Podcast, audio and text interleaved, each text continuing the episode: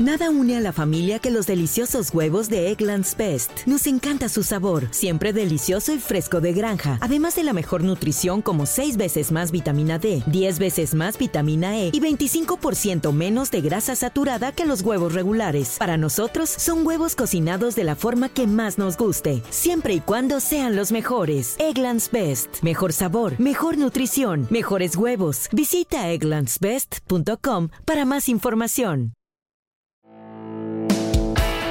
Este es el podcast de Alfredo Romo. 889noticias.mx.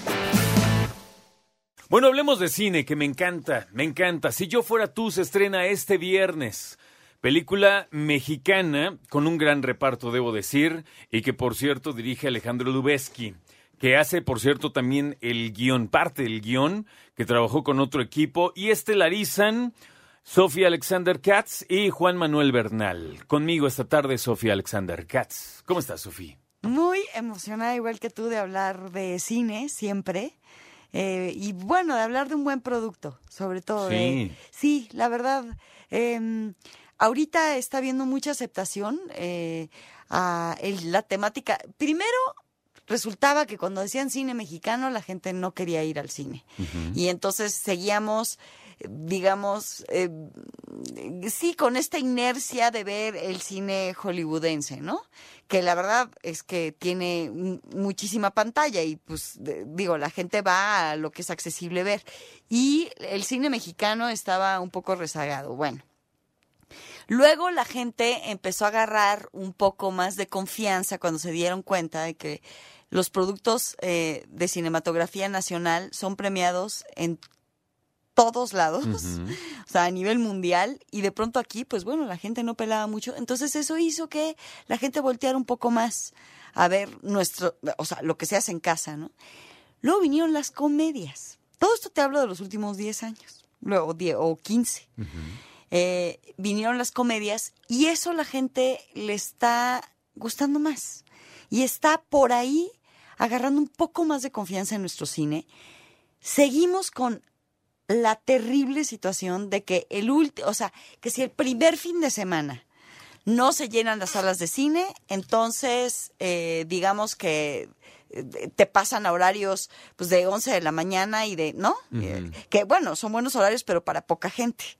Sí, si no marca este rating, eh, entonces se van moviendo, sobre todo con la cantidad de copias con que presentan y todo. Esa, Yo, yo abiertamente, cuando es cine mexicano, siempre digo, acuérdense de esa situación y vayan. ¿Por qué? Porque a veces dices, oye, pues yo voy a ver ahorita la de el superhéroe del momento y está bien, a mí me encantan y siempre voy. Pero en ese caso, que sé que van a estar un ratote las del superhéroe del momento, Sí. privilegio el cine mexicano y después veo el superhéroe del momento. Alfredo, todo el mundo debería ser como tú. Pues la verdad, oye, pues es que es mi país. Es que exacto, es lo que yo pienso. Yo digo, ¿por qué? O sea, ¿por qué no, o sea, ¿por qué nos cuestionamos el hecho de consumir lo nacional? Eh, es un, o sea, es un círculo virtuoso. Y nos conviene a todos. Eh, la cinematografía en este país da a comer a muchas familias. ¿No? Entonces, y mientras más se consume, más dinero genera. Y entonces, ahora, claro, la gente va a decir, bueno, pero no voy a ir a consumir cualquier cosa. No, pero mientras más se hace, también la calidad incrementa. ¿Sabes qué tiene de peculiar el cine nacional? Que es una obviedad y me queda muy claro, pero a ver si la entendemos y lo planteo diferente. Está hecha específicamente para ti que me escuchas. Así es. ¿Me explico? O sea, claro que yo puedo ver una película de donde tú me digas, no nada más de Hollywood, ¿no? Eh, de Bollywood también, puedo ver coreanos que ahorita están pujantes, ¿no? En cuestión de cine y de, y de series. Y me voy a identificar con algunas cosas, pero la manera en que hablamos, nuestros chistes y sobre todo las escenas dentro de nuestro país, en nuestras casas, con nuestra, nuestras expresiones, ya te digo, es muy distinto. Sí. No, y, y son películas todas ellas pensadas justamente en lo que la gente está hablando allá afuera, en lo que le pasa a la gente allá afuera. Es, habla de nosotras, de nosotros, ¿no? Si yo fuera tú, es una película que cumple con ese requisito absolutamente. Es una película hecha y pensada para eh, el público mexicano, ¿no? Es una comedia, es una comedia extraordinariamente bien hecha, bien escrita. Es esta crisis de pareja en donde entran automatismos, en vicios, ¿no? De relación, en donde haces la terrible, em, el terrible pecado, no sé, de asumir al otro. Sí. ¿Darlo por hecho? Darlo por hecho, dar por hecho al otro, eso es terrible, no, te, te mete en muchos problemas a la larga, te resuelve en lo inmediato y te mete a muchos problemas a la larga.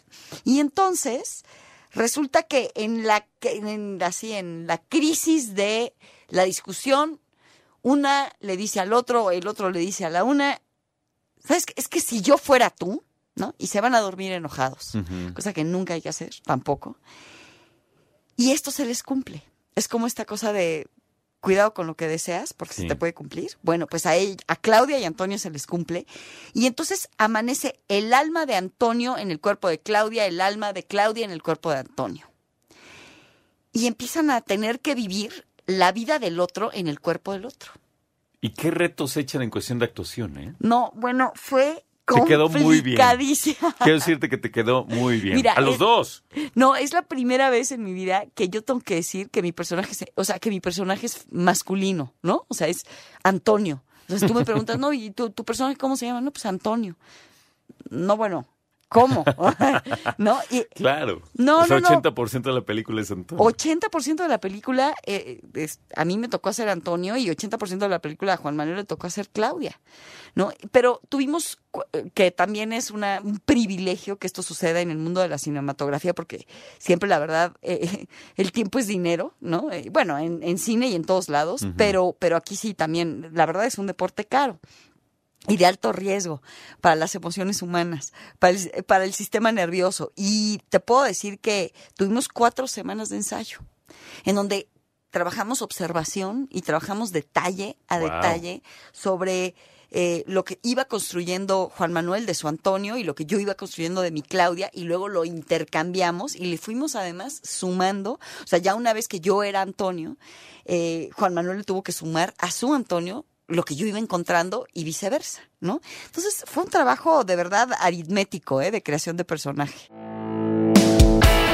Escucha a Alfredo Romo donde quieras, cuando quieras. El podcast de Alfredo Romo en 889noticias.mx.